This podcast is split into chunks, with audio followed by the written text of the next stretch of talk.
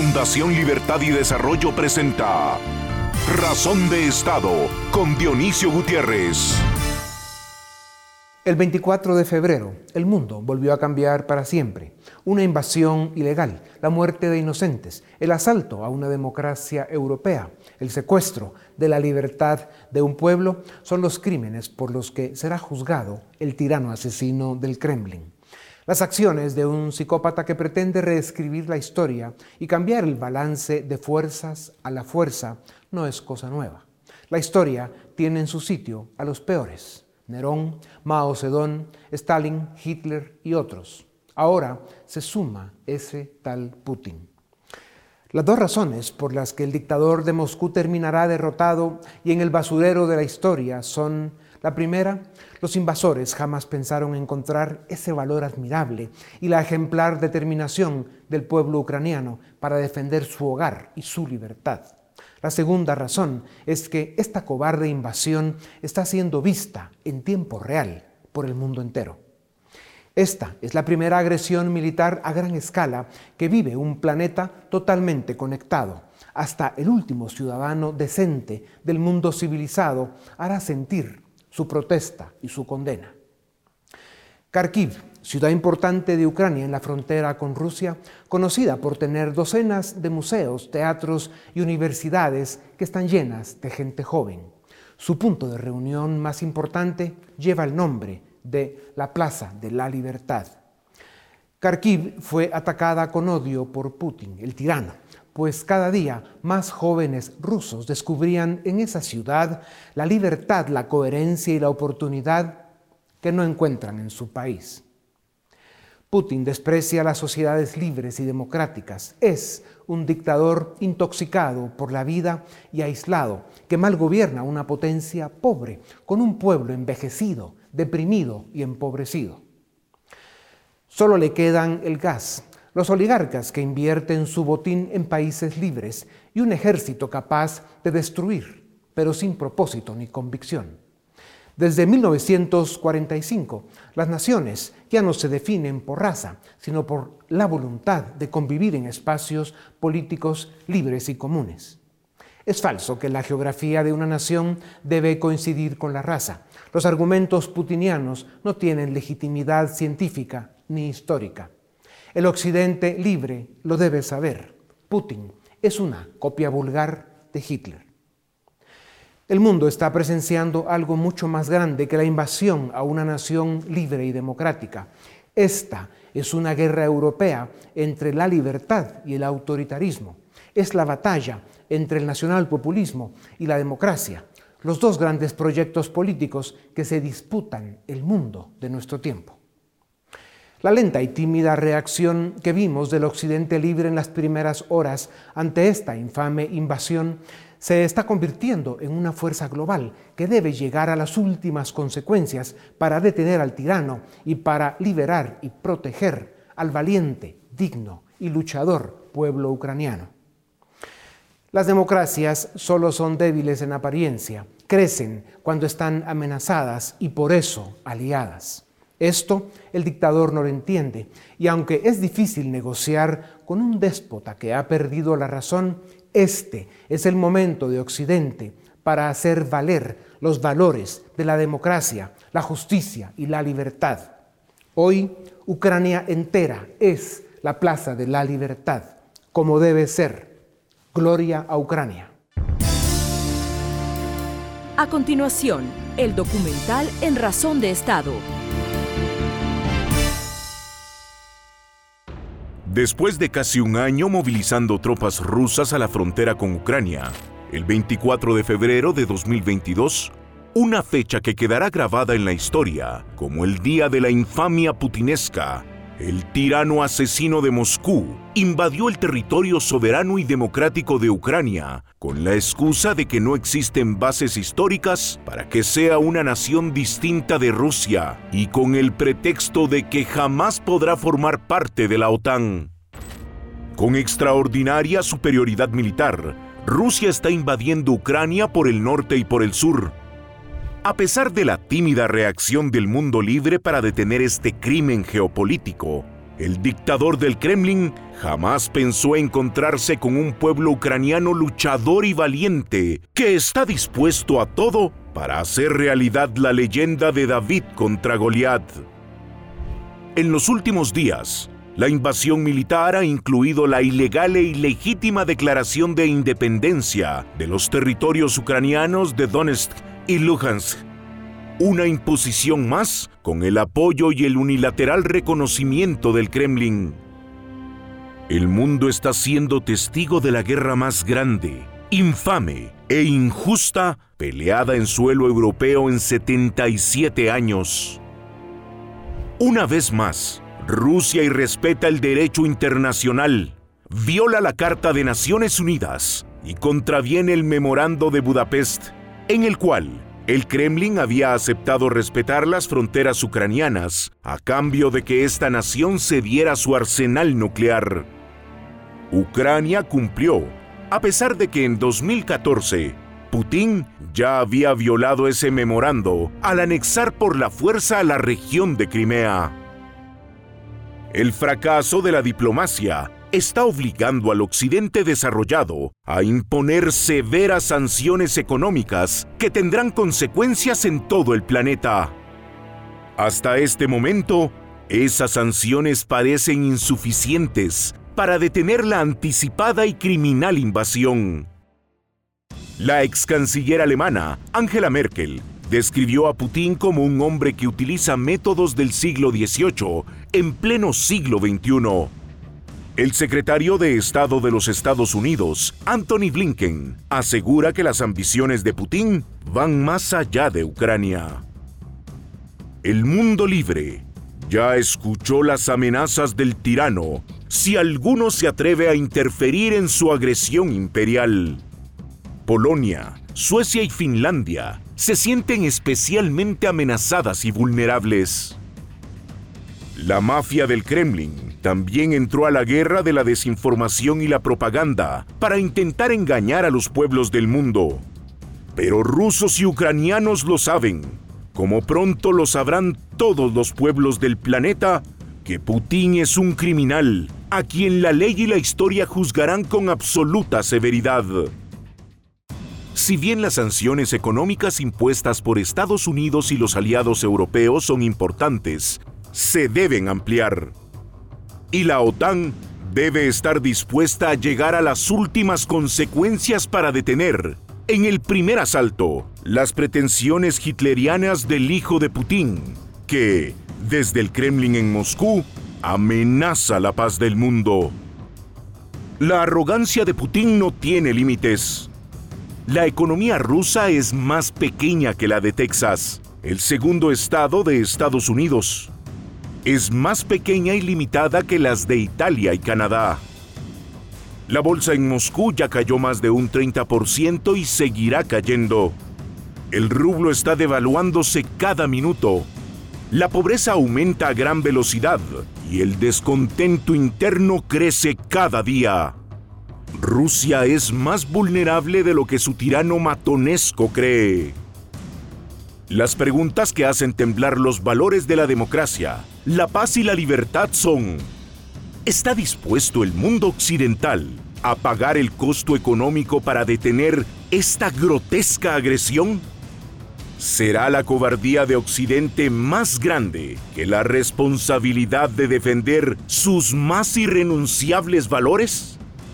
¿Estará el Occidente libre a la altura del valiente, digno, luchador y admirable pueblo ucraniano? A continuación, una entrevista exclusiva en Razón de Estado.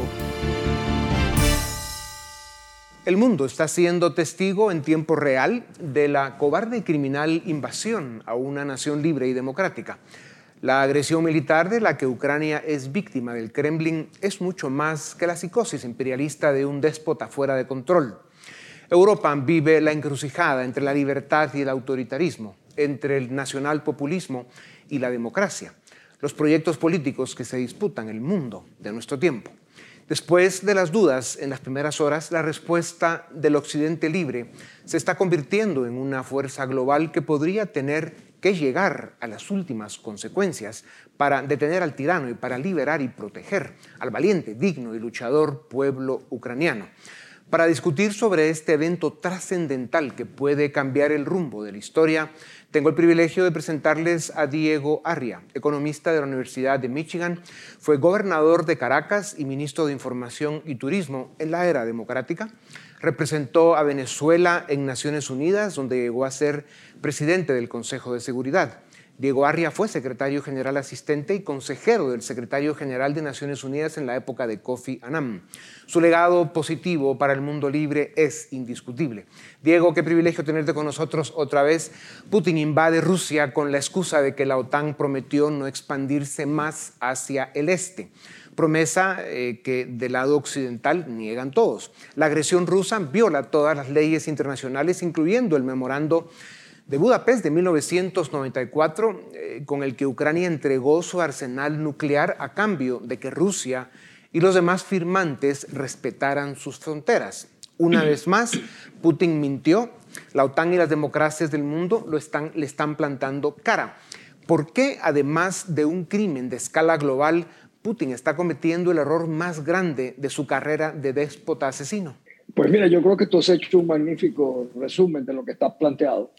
Eh, claro, como, sabes, seguramente eh, hablaremos, hoy se acaba de terminar una asamblea de las Naciones Unidas, una asamblea que tenía eh, solamente 11 asambleas generales de las Naciones Unidas se han celebrado en 50 años, en 70 años, perdón, y, fue obligado por la situación de Ucrania. Tú, tú has dicho algo que es muy importante. En adición a, a que hay una mayor cohesión del mundo, yo diría el mundo democrático en libertad, Putin ha contribuido con esta acción criminal a cohesionar a la OTAN, a cohesionar a la comunidad europea, a cohesionar las relaciones de Estados Unidos, Canadá con Inglaterra y con la Unión Europea, y en el fondo a todos los que buscan y quieren vivir en libertad.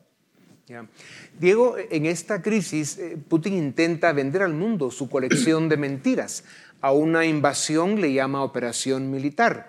Ni sus soldados le creen su campaña de manipulación y desinformación no está logrando la atracción que esperaba. Hasta dentro de Rusia crece el rechazo a la invasión. Este oscuro capítulo putiniano se suma a sus años perversos de KGB y de dictador frustrado porque lo que fue la Unión Soviética pues solo ha venido a menos. ¿Dónde termina Putin en 2022? Bueno, fíjate que en los últimos días, como tú has visto, los sistemas de inteligencia de Occidente han comenzado a especular que, que Putin un poco está eh, deschavetado, on hinge, dicen los americanos.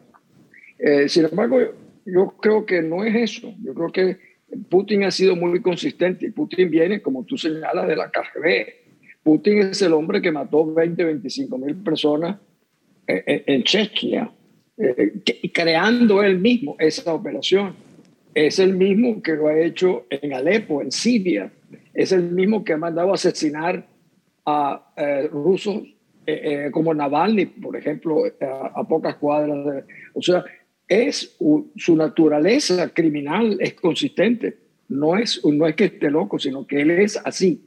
Ahora, ¿a dónde nos va a llevar? La, la, amenaza que hizo Putin antes de que comenzara lo que llama su operación especial, dijo al mundo, cualquiera que se entrometa en lo que yo estoy haciendo, tendrá consecuencias como nunca jamás en su historia. Y yo creo que el mundo, si se quedaba sin reaccionar, era el fin del sistema internacional, era el fin de las Naciones Unidas. Y curiosamente, el primero que reacciona es Alemania, cosa que ha realmente sorprendido. Hoy vi a la profa, el canciller, porque Alemania no solamente es el país que más depende de Rusia por el tema del gasducto, es uno de los más fuertes y que aumenta su presupuesto militar, cosa que no está prevista en su constitución. Y en adición le dice a Putin, estoy enviando mil javelins para antitanques, estoy enviando mil misiles y le estoy enviando X millones de marcos o de dólares. Esto ha sido un hecho eh, sin precedente. Diego, Rusia encontró a un pueblo valiente y luchador en Ucrania. El presidente Volodymyr Zelensky es ya un símbolo mundial de resistencia. Un gobierno amigo le ofreció evacuarlo de Ucrania y Zelensky contestó, necesito armas, no un aventón. ¿Qué tan determinante puede ser la resistencia ucraniana frente a un ejército ruso, aunque desmotivado y sin propósito, tiene una superioridad militar aplastante? Yo creo que eh, el presidente Zelensky, un poco chorchiliano, ha logrado motivar, inspirar no solo a los ucranianos, sino inspirar a muchos rusos que están protestando contra Putin. Porque hay una cosa curiosa, Dionisio. En las intervenciones de las Naciones Unidas, que fueron más de 100, que yo las oí todas, eh, el tema no era Rusia, el tema era Putin o la Rusia de Putin. O sea, lo ubican como Gaddafi, como Saddam Hussein, como Milosevic. Y eso es muy importante. Zelensky ha logrado cohesionar a su país, pero al mismo tiempo cohesionar fuerzas de repente en países como en el mío, donde uno comienza a ver que lo que significa querer a su patria, lo que significa estar solo interesado en defender la libertad, eso es una enseñanza para todos nosotros. Claro. Y tú como un venezolano que sigue luchando por la libertad y la democracia en su país, eh, esto lo sabes muy bien. Diego, la invasión rusa a Ucrania equivale al más arriesgado salto al vacío que una potencia militar ha realizado en décadas. Occidente, como ya lo decías tú, se juega su posición de liderazgo en el mundo. Putin se juega su propia supervivencia. Ucrania tiene en juego su libertad e independencia, su soberanía también. Y la ONU se juega su prestigio. La Pax Americana, como se conoce, el sistema internacional vigente desde 1991, también está en juego. ¿Cómo ves el desenlace de esta crisis? ¿Qué escenarios se pueden considerar? Yo creo que es difícil precisar eso porque nadie está en la cabeza del señor Putin, que ahora tiene una situación muy complicada. ¿Cómo desmontarse ante una reacción colectiva del mundo que lo está condenando, aunque siendo la Asamblea General, que es, como tú sabes, el Parlamento del mundo, no tiene la capacidad coercitiva que tiene el Consejo de Seguridad para actuar contra él. Y él se está montando sobre que es un poder nuclear, cosa que es fundamental, es el primero o segundo del mundo. Y sobre esa base, que es la que le debe estar pensando a los ucranianos, lo que tú señalabas al principio, cómo fuimos tan ingenuos de pensar que nos iban a defender y dejamos todos nuestros recursos nucleares y los entregamos. Eh, eh, el problema, eh, y, lo ha asomado nuevamente el canciller Lavrov, el tema nuclear en una cosa de una gran irresponsabilidad que tiene, yo creo, aterrorizado a Europa. Claro. Además de ser eso, eh, eh, Putin, un personaje fuera de control, Rusia es una cleptocracia, un gobierno de ladrones que Putin coordina muy bien. Las sanciones, Diego, están afectando económicamente a la dictadura, a los oligarcas que apoyan al régimen y al pueblo. ¿Hasta dónde puede llegar esto? ¿Hasta dónde las sanciones económicas pueden ser efectivas? Yo creía, fíjate, cuando se comenzaron a hablar las sanciones, nunca me imaginé el impacto, la dimensión y la naturaleza. Tú conoces muy, bien lo que significa nada menos que bloquear al Banco Central que tiene 630 millones de dólares en reserva que no lo pueden utilizar. Si tú pudieras interpretarlo, diría casi que, que es, una, una, es declararle la guerra por otros medios, una guerra financiera que tiene como propósito liquidar la economía rusa sin la menor duda y tiene como propósito a los cleptócratas en esa comisión que hoy anunció el Departamento de Justicia Americana de persecución a residencias, hasta los automóviles lujosos, etcétera, y el cerrarle el mundo es encerrar a Rusia dentro de Rusia. Eso es realmente algo en la salida del sistema SWIFT, es algo que eh, que eh, seguramente Putin lo pensó. Lo que no pensó nunca era lo del Banco Central, por ejemplo. Claro. Diego, y precisamente por eso para Occidente las sanciones económicas impuestas a Rusia son las más grandes de la historia, como ya lo decíamos. Suiza rompió su tradición histórica de neutralidad, algo que no ocurrió ni en la Segunda Guerra Mundial, y se sumó a las sanciones eh, al Kremlin. De lo que se habla poco es de la cantidad de armamento que se está enviando a Ucrania. No se tienen detalles, a lo mejor es mejor que sea así. Alemania anunció que aumentará su gasto militar a más del 2% de su PIB, dando un giro importante de su política de defensa. Hasta España ofreció equipo militar a Ucrania en las últimas horas. ¿Hasta dónde puede llegar la escalada militar? Fíjate algo que interesante lo de Alemania. En el gobierno de coalición alemana, el Partido Verde, el Green Party, que justamente estaría en contra de que cierren el gasducto, porque ellos quieren otros recursos eh, que no afecten el medio ambiente. Dijo, no, aquí lo importante es la libertad y tenemos que ser solidarios. Y acordaron justamente autorizar a, al gobierno para buscar carbón, reabrir, reabrir las centrales nucleares, aunque quedan tres todavía. O sea, esto es una elección, yo, yo te diría que ha sido el hecho más sorprendente, claro, unido a lo de Suiza, que tú señalas que nunca ha sido. Pero es que si tú, no sé si tú oíste las intervenciones de las Naciones Unidas, pero eh, nunca en, mi vida eh, en ese mundo internacional he visto nada semejante, ni nada más severo, ni nada más claro eh, porque en el fondo todos están defendiendo a sí mismos, están defendiendo la integridad territorial, la soberanía nacional, la no intervención, no, no conquista por la fuerza. Hay mucho de egoísmo, porque hay que verse en el espejo de lo que está pasando en otros lugares. Claro. Diego, el ataque de Putin a Ucrania es el peor acto de agresión en suelo europeo desde 1945. Como hemos mencionado, Putin ha logrado unir al bloque occidental, algo que hace dos semanas no nos parecía difícil. Putin eh, supone un peligro enorme para la humanidad con sus pretensiones de restaurar el imperio ruso. Pero sobre todo se trata de una confrontación entre el modelo de las democracias liberales de Occidente y la tiranía encarnada por Putin, que hoy representa el nacionalpopulismo que se quiere imponer en el mundo. ¿Está en juego solo Ucrania o están en juego los valores de Occidente? ¿Quién va a prevalecer según tú? Eso exactamente es lo que está en juego. Pero en adición está en juego una guerra. Imagínate con el conjunto de países bálticos, Moldovia, Polonia, en adición que están al lado. Eh, cualquier pequeño incidente que pase a algunos de esos países detonaría el famoso artículo 5 de la OTAN. O sea, los grandes conflictos se han producido no, no intencionalmente, sino accidentalmente. Ese es uno de los grandes riesgos que está eh, en este momento presente. Y lo que dices tú, lo que está en juego son los valores, eh, los principios, porque para Putin lo único que está en juego no es un proyecto ideológico, es simplemente cómo permanecer en el poder. Su proyecto es estar en el poder, es un autócrata, cleptócrata, y está rodeado justamente de personas similares a él. Diego, ¿qué pasa con Putin si pierde? Eso es lo que un poco yo te adelantaba al principio. Eh, ¿Qué salida le da el mundo a Putin para que se desmonte de tener cerca de 200 mil soldados metidos en Ucrania, de los cuales aparentemente han ya muerto más de 4 mil soldados rusos, que todavía sus cuerpos no han regresado a Rusia? Yo quisiera ver lo que esto significará como conmoción. Recién el Departamento de Defensa rusa ha dicho que son 500. Por supuesto, eh, ponle tú eh, como el 10% está poniendo lo que es la realidad. Y cuando tú ves cómo los ucranianos han venido realmente defendiéndose, utilizando los equipos que justamente han venido recibiendo.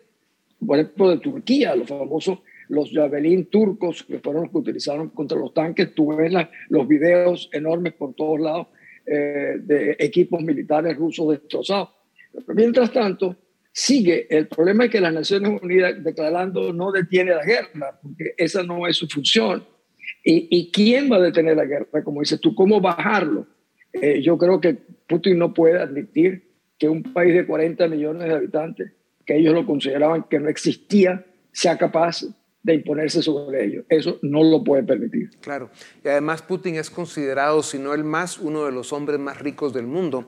Y obviamente el origen de su fortuna todos sabemos cuál es, la corrupción, el crimen, el robo, eh, digamos, eh, por encima del empobrecimiento del pueblo ruso, lo cual es una tragedia. O sea, para Putin realmente es una cuestión de, de sobrevivencia, el quedar en una posición aunque sea débil, pero en el poder, si no la va a tener muy, muy cruda, que es lo que realmente se merece. Diego, y aparte. y, la de los, y los oligarcas que son socios de él, menos aún. Exacto, así es. Y a ver cómo se paran matando entre ellos, que eso también no hay que perderlo de vista. Diego, aparte de la amenaza nuclear, las otras armas de Rusia, ya lo decíamos, son el gas y el petróleo. Rusia es uno de los productores más importantes del mundo, el más importante de gas. Europa importa el 40% de su gas natural de Rusia. Para Occidente también hay consecuencias económicas por las sanciones y pueden crear problemas políticos en las democracias, donde los pueblos están en libertad de protestar. ¿Se mantendrá firme Occidente con las sanciones? ¿Hasta dónde estamos dispuestos a llegar los pueblos libres del mundo para defender la soberanía y la libertad del pueblo hermano? Hasta ahora ha habido una demostración de que hay que defender valores, eh, pero como, dices tú, eso es algo que, que habrá que, verlo en el tiempo. Y solo el efecto real, no las especulaciones lo que esto significa, es lo que nos va a decir si son capaces o no de mantenerlo. Ya. Sin duda alguna, eh, las similitudes que hay entre, entre lo que está sucediendo en Rusia y la forma en que el déspota maneja la política y se quiere imponer eh, sobre su vecindario, pues se siente un poco en nuestra América Latina con lo que está sucediendo desde Venezuela, lo que ya pasó en Perú, en Chile, que ganaron proyectos bastante impresentables para gobernar, y lo que puede pasar en Colombia. Muy brevemente, ¿cuál es tu visión sobre lo que viene en América Latina? Bueno, fíjate, incluso Nicaragua, que está muy cercana a ustedes eh, con este cierre, eh, con este encerramiento de Rusia, que no pueden volar sobre el espacio europeo, que no pueden volar en el espacio de los Estados Unidos, el mundo les queda más pequeño. Yo me temo que las bases que ellos vienen, de relaciones que vienen creando en América Latina, quieran fortalecerlas, porque les quedan pocos lugares donde desarrollar su acción. Venezuela creo que es la máxima prioridad, seguido seguramente de Cuba. Nicaragua tal vez de tercero, pero está la posición de la Argentina y de Brasil, para mí muy, muy ambivalente, que me preocupa, porque estos son países que tienen una gran entidad económica y donde los rusos pudieran desarrollar acciones que nos pueden desestabilizar a todos. Sin duda alguna. Bueno, quitando la vergüenza que da ver a los capitostes mandamases de Cuba, Nicaragua, Venezuela y el comportamiento de los países que tú mencionas, y otras dictaduras del mundo, es motivo de esperanza la posición de Estados Unidos sobre la invasión a Ucrania y qué privilegio y qué honor fue para el presidente Zelensky, aunque sea en condiciones tan dramáticas, recibir una ovación con aplausos de pie del Parlamento Europeo. Ucrania y su presidente ya pasaron a la historia haciendo viva la leyenda de David contra Goliat y como decimos acá, hoy Ucrania entera es la plaza de la libertad como debe ser. Gloria a Ucrania. Diego, muchísimas gracias por tu tiempo. Como siempre, un gran gusto saludarte y hablar contigo. A ustedes también gracias. Esto es Razón de Estado. A continuación, el debate en Razón de Estado. Bienvenidos al debate en Razón de Estado. Vamos a hablar de lo que sucede en Ucrania a partir de la agresión rusa a esta nación. Vamos a conversar hoy con, un profesor, con un experto desde Buenos Aires, Argentina. Nos acompaña el doctor Alejandro Gómez. Él es doctor en Historia por la Universidad de Itela de Argentina. Tiene una especialización en Ciencias Políticas por la Universidad de Chicago. Es máster en Economía y Administración de Empresas por el ESIADE de Argentina y es profesor de Historia Económica en la UCEMA y también es profesor visitante en la Universidad Francisco Marroquín de Guatemala. Doctor, bienvenido y muchas gracias por acompañarnos en Razón de Estado. Hola, eh, Paul, gracias por la invitación. Eh, entro directo porque veo que te ha entrevistado la prensa de Cataluña y te hacían una pregunta muy directa eh, respecto a este conflicto y te preguntaban si esto podía desencadenar algo así como una tercera guerra mundial y respondiste depende de la reacción de Occidente. ¿Podrías comentarnos un poco qué, ves que está pasando? Sí, digamos, eh, en, la entrevista que era un poco más amplia, me preguntaban sobre la perspectiva histórica de, este conflicto y haciendo ahí una comparación, una analogía, bueno, se habla de la Segunda Guerra y si, y si podría ser este el caso de una tercera guerra. Ojalá que no. y y eso depende, digo yo, de, la reacción de Occidente, que hasta la fecha lo que vemos es que está actuando eh, relativamente pronto, no, está dejando que los sucesos eh, se desarrollen demasiado, si bien lo que vemos es una tragedia. Entonces, puede estar dando un mensaje muy claro a Putin, eh, no sigas por ahí porque vamos a intervenir.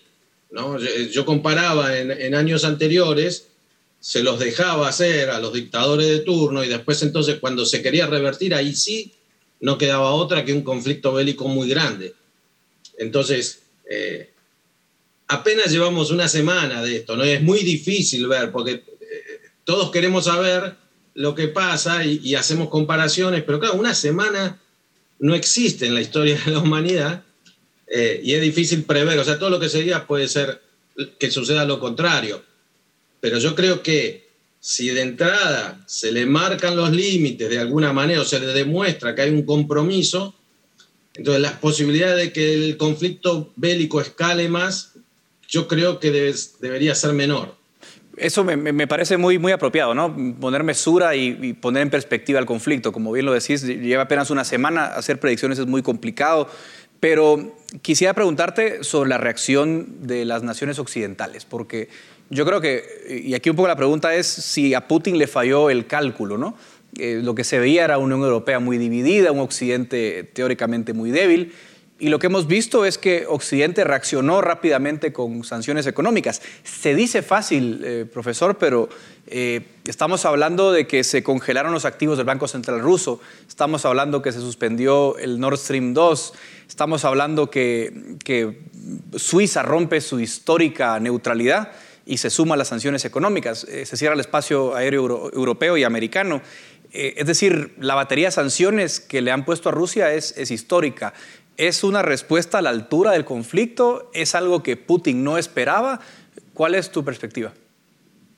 Yo creo que, es algo que, Putin no esperaba y, otra vez esto vuelve a ser parte de algo, de algo nuevo. Este es, un, este, este es un mundo nuevo. A nosotros, sobre todo los historiadores, muchas veces nos gusta comparar con la Segunda Guerra, con la Primera Guerra, pero esto es un mundo nuevo. Todo eso que vos acabas de mencionar no se podía hacer en 1940 porque directamente había cosas que no existían u otras que existían como el sistema financiero, etcétera, demoraba mucho tiempo en implementarse y aparte el mundo y sobre todo las personas comunes. Acá creo yo que, gran parte de estas sanciones eh, van a afectar a Putin y eventualmente más por el daño que causan adentro de Rusia, y ni que hablar a los mega multimillonarios que son cercanos al régimen, pero sobre todo para las personas comunes, porque a nosotros quizás esto que voy a decir parecería trivial, ¿viste? Pero que te corten eh, Facebook, Instagram, TikTok o,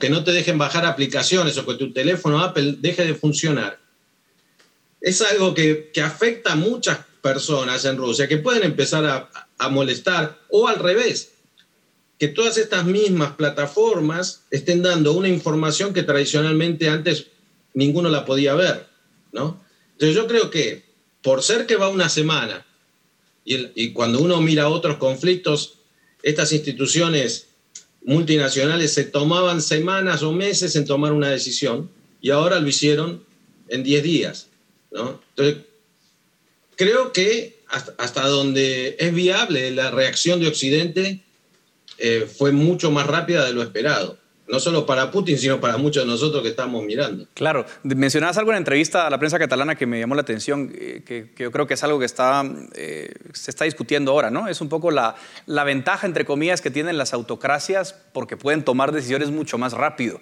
que las democracias, ¿no? Es decir, Putin eh, dice el Estado soy yo, toma las decisiones, lo hace de una forma mucho más rápida que las democracias occidentales. La pregunta es si estas sanciones pueden hacer que los aliados hipotéticos de Putin, es decir, la oligarquía que le, que le, apoya, se dé la vuelta o tú ves que Rusia va a reaccionar también en política doméstica con una represión brutal y va a ser capaz de aplacar el malestar interior y, no le va a hacer cosquillas lo que está pasando?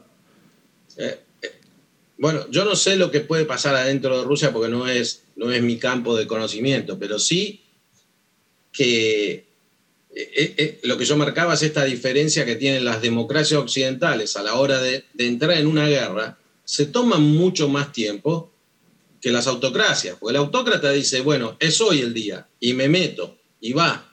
Y, inclusive lo vemos a, Putin en sus reuniones de gabinete, las que se televisan y se dejan trascender, cómo trata a los ministros que dudan mínimamente. Imagínense lo que, lo que no se ve, o lo que no se ve con los periodos. Bueno, lo que no se ve, pero que sabemos, los periodistas que han sido asesinados, los opositores encarcelados o, los que tuvieron suerte tuvieron que emigrar. ¿Qué va a pasar con los, con los grandes magnates? Bueno, eh, habrá que ver. Ahí estaba viendo yo recién que, que el, dueño del, Chelsea Football Club lo puso el equipo en venta, ¿no? pero que el equipo le debe 2 mil millones de libras esterlinas, que el que lo quiera comprar este, va a tener que abonar por lo menos esa deuda. Entonces, yo creo que, que, que, este, que acá hay un punto clave. Las democracias tienen que negociar, porque, y además he escuchado a otros que dicen, bueno, habría que reaccionar más fuerte, que manden tropas. Bueno, no es tan fácil eso, no, no es tan fácil. La gente primero que, pide eso porque no sabe lo que es una guerra o, la vio por televisión. Yo creo que las medidas que se han tomado hasta ahora son mucho más civilizadas que mandar tropas. ¿no? Nadie descarta que eso pueda suceder. Pero tampoco es que Rusia va a poder seguir sosteniéndose con todas las, vías económicas cortadas o cercenadas. Entonces, este, yo creo que, que Putin probó como hizo en Crimea, se metió y no pasó nada, y dijo, bueno, hago esto y no pasa nada, y, se le cortó acá, me parece que se le, está complicando, más allá de, todos los desastres que vemos. ¿no? Ahora, eh, decía Angela Merkel que, que, Putin es un hombre con métodos del siglo XIX en pleno siglo XXI. Y, un poco lo digo por el ensayo que publica Putin el año pasado, que lo titula algo así como La unidad histórica de Ucrania y Rusia.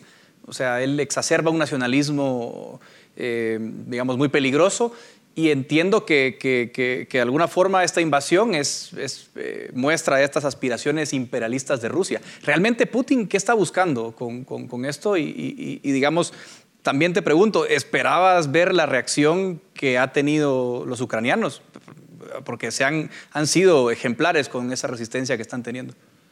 Bueno, en, principio lo que busca Putin es eh, reordenar la influencia rusa en el, en el, oriente de Europa. ¿no? Esa, no, no, no digo yo restablecer la Unión Soviética, porque eso ya no existe, pero sí el área de influencia de Rusia tradicional desde la época de los Ares hasta la época de la Unión Soviética y la época de la Guerra Fría, vemos que lo que él ve es que Occidente está avanzando hacia, hacia Oriente, sobre todo con estas perspectivas de que algunos países se involucran en la, en la OTAN, y eso dice, acá nosotros habíamos acordado algo que no iba, que no iba a suceder, etcétera. Ahora, una cosa es discutir esto, plantearlo, eh, ver las regiones de influencia y cuando, si nosotros vamos a hacer lo que hace Putin en cada lugar donde se producen situaciones similares, Europa está toda en guerra. O sea, digamos, España estaría en guerra, eh, Cataluña contra el, contra el resto de España, por el norte de Italia contra el sur de Italia y, y así en toda Europa. Porque el tema este de las nacionalidades este, es algo muy difícil de definir y de enmarcar dentro de un territorio, de unos límites claves. Ahora, él sí está pensando en esos términos de influencia geopolítica y, pensando en términos de la gran nación rusa. Por eso, cuando a veces te preguntan, bueno, ¿y Hick, qué, comparación se puede hacer con Hitler, que habla de la gran Alemania, de la recuperación del Reich, etcétera? Bueno, hasta ahí se puede hacer una analogía. Después, obviamente, que sus, sus ideas y sus planes son diferentes, pero son dos autócratas que hasta, hasta el momento vimos que no tienen problema en usar las armas y destruir ciudades como lo está haciendo ahora mismo. Y eso llama la atención. Una cosa que lo pensaran en, en 1930 y otra cosa que lo piensen 90 años después. Ahora, lo lleven adelante. Una incógnita que surge en el, en el tablero es el rol de China, ¿no? Eh, sabemos que China y Rusia tienen buena relación. China, por, por, su parte, ha jugado un rol ambiguo, ¿no? O sea, no, no ha condenado las acciones de Rusia, pero tampoco ha salido en defensa del Kremlin. Es decir, eh, está jugando un, rol ambiguo, ha dicho que quiere ser el mediador de la paz. ¿Qué, rol le ves a China en este nuevo eje? Eh, lo que, lo que pasa es que China tiene muchísimo más comercio con Estados Unidos que con Rusia, por decir un caso. Eh, quizás acá un punto, y, hay especialistas que saben mucho más del tema, eh, y quizás no somos los mejores los historiadores para hablar de ello, que te quedás con una visión de China, de la China comunista tradicional de los años 70, etcétera, y Rusia. Ahora, Rusia es una potencia militar, todavía muy importante, pero China es una potencia económica mundial y, de y tecnológica. ¿no? Entonces, China no se va a inmolar detrás de Rusia, salvo que tenga algún algo que Rusia le pueda dar y que le compense todo lo que podría perder del otro lado. Y lo mismo Estados Unidos, tampoco eh, se, va a inmolar eh, peleándose con China, porque sus intereses económicos son muchísimo más fuertes que toda la retórica o que se pueda hacer sobre la, la oposición China a Estados Unidos. Yo creo que a los chinos no les conviene para nada todo este conflicto, ¿no? Y entonces están ahí mirando, ¿no? Porque eh, cualquiera de las dos decisiones que tome pierden algo, pero creo que pierden mucho más si se pelean con Occidente que si se pelean con Rusia. Y, por algo no, no saltaron. Todo el mundo pensaba, bueno, ahora los chinos, los chinos están mirando y, no quieren que se les complique todo su comercio mundial, su economía. Necesitan de Rusia y necesitan de Occidente.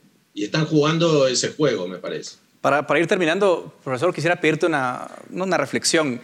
Eh, difícil de hacer, ¿no? Pero, pero cuando ves este conflicto eh, eh, en Ucrania, ¿te parece que es una anomalía? Es decir, que es una locura de Putin, un hecho aislado, o es un síntoma de que el signo de los tiempos está cambiando y estamos transitando hacia una época, mm, digamos, de conflicto, de cambios grandes. ¿Cuál es tu, tu, obviamente, tu impresión hasta ahora? Mi impresión hasta ahora es que más vale es, eh, es algo más de Putin, de un personaje, ¿no? Que está queriendo expandir su, su ámbito de influencia, que ya lo tiene bastante controlado hacia adentro de su país y, como señalabas ahí de, Merkel, ¿no? con una visión del mundo quizás antigua. El mundo hoy es multilateral, vemos ¿no? que te, quieren cerrar las transmisiones por Internet y Elon Musk manda un satélite, le dice, no importa, yo les proveo Internet. El mundo de la inteligencia artificial, de los trasplantes de órganos artificiales, del hombre yendo a Marte, etcétera, creo que para tener una visión optimista de la cosa, yo creo que son rezagos del mundo que ya pasó, ¿no? Estas reacciones. Tenemos autócratas en la isla de Cuba, en Venezuela, en Corea del Norte, etcétera, pero no lo veo a Maduro tratando de conquistar Colombia y, o Panamá, por decir, ¿no? Un caso. Eh, no, no, no, van por ahí las cosas, ¿no? Yo creo que, que por suerte el mundo eh, está enfocado hacia, hacia otros lados y, todavía hay rezagos de esto, ¿no? Es decir, esa transición que hay entre un mundo que está terminando con, con, líderes que todavía tienen una mentalidad del pasado y un mundo que, va hacia el futuro, ¿no? Con, con, otras cuestiones. Al menos eso es lo que yo quiero este, pensar que va a suceder, porque sería y, si hubiera una guerra nuclear como este hombre sugirió en algún momento, creo que la desaparición del mundo sería mucho más rápida que, que lenta, ¿no? Claro, y, en ese, y en ese tablero, digamos, eh, uno, tú, tú, ves a Rusia eh, expandirse más allá de Ucrania, intentar, eh, digamos, molestar a Lituania, porque ha, dicho que, que, si Finlandia y Suecia se unen a la OTAN, eso sería un desencadenante. esos riesgos están ahí. Veamos, están ahí. Eh, hace, hace tres o cuatro años nadie hubiese dicho, bueno, sí, una vez que se quedó en Ucrania, va a invadir ahora, eh, perdón, en Crimea va a invadir Ucrania y, va a llegar hasta, hasta Kiev, va a bombardear. no, eso no lo va a hacer, porque eso es muy arriesgado. Y acá es donde yo vuelvo al punto que donde hago la comparación con lo que fue el antecedente de la Segunda Guerra Mundial, porque muchos decían, bueno, esto no lo va a hacer Hitler porque es muy arriesgado. Hizo esto, anexó Austria con el, con el plebiscito, después pidió Checoslovaquia o los Sudetes, parte de Checoslovaquia. Bueno, bueno, ahí va a parar. Y, siempre dice, bueno, va a parar. Hicimos el Tratado de Paz de Múnich y va a parar. Eh, y hay que ver qué está, en, está en la mente de esto, ¿no? Porque uno puede decir, va, va a parar porque tiene ganas de que pare y que no haya guerra, pero ahí tenemos un antecedente, ¿sí? Es decir, todo, porque nadie quería más guerra. Hacía 20 años habían tenido la primera guerra, la gran guerra. Y ahora estamos en lo mismo. Nadie quiere la guerra salvo algunos locos. Eh, decir si, si va a parar, si se va a detener, es difícil. Bueno, profesor, te agradecemos muchísimo por habernos acompañado en Razón de Estado. Nos ayudas a tener una perspectiva más amplia de lo que está pasando y obviamente nadie tiene la bola de cristal, pero, pero ayuda muchísimo tener ese contexto y insumos para analizar lo que viene. Muchas gracias por, por acompañarnos y también muchas gracias a ustedes por su atención. Hasta aquí llega el debate en Razón de Estado. Razón de Estado con Dionisio Gutiérrez es una producción de Fundación Libertad y Desarrollo.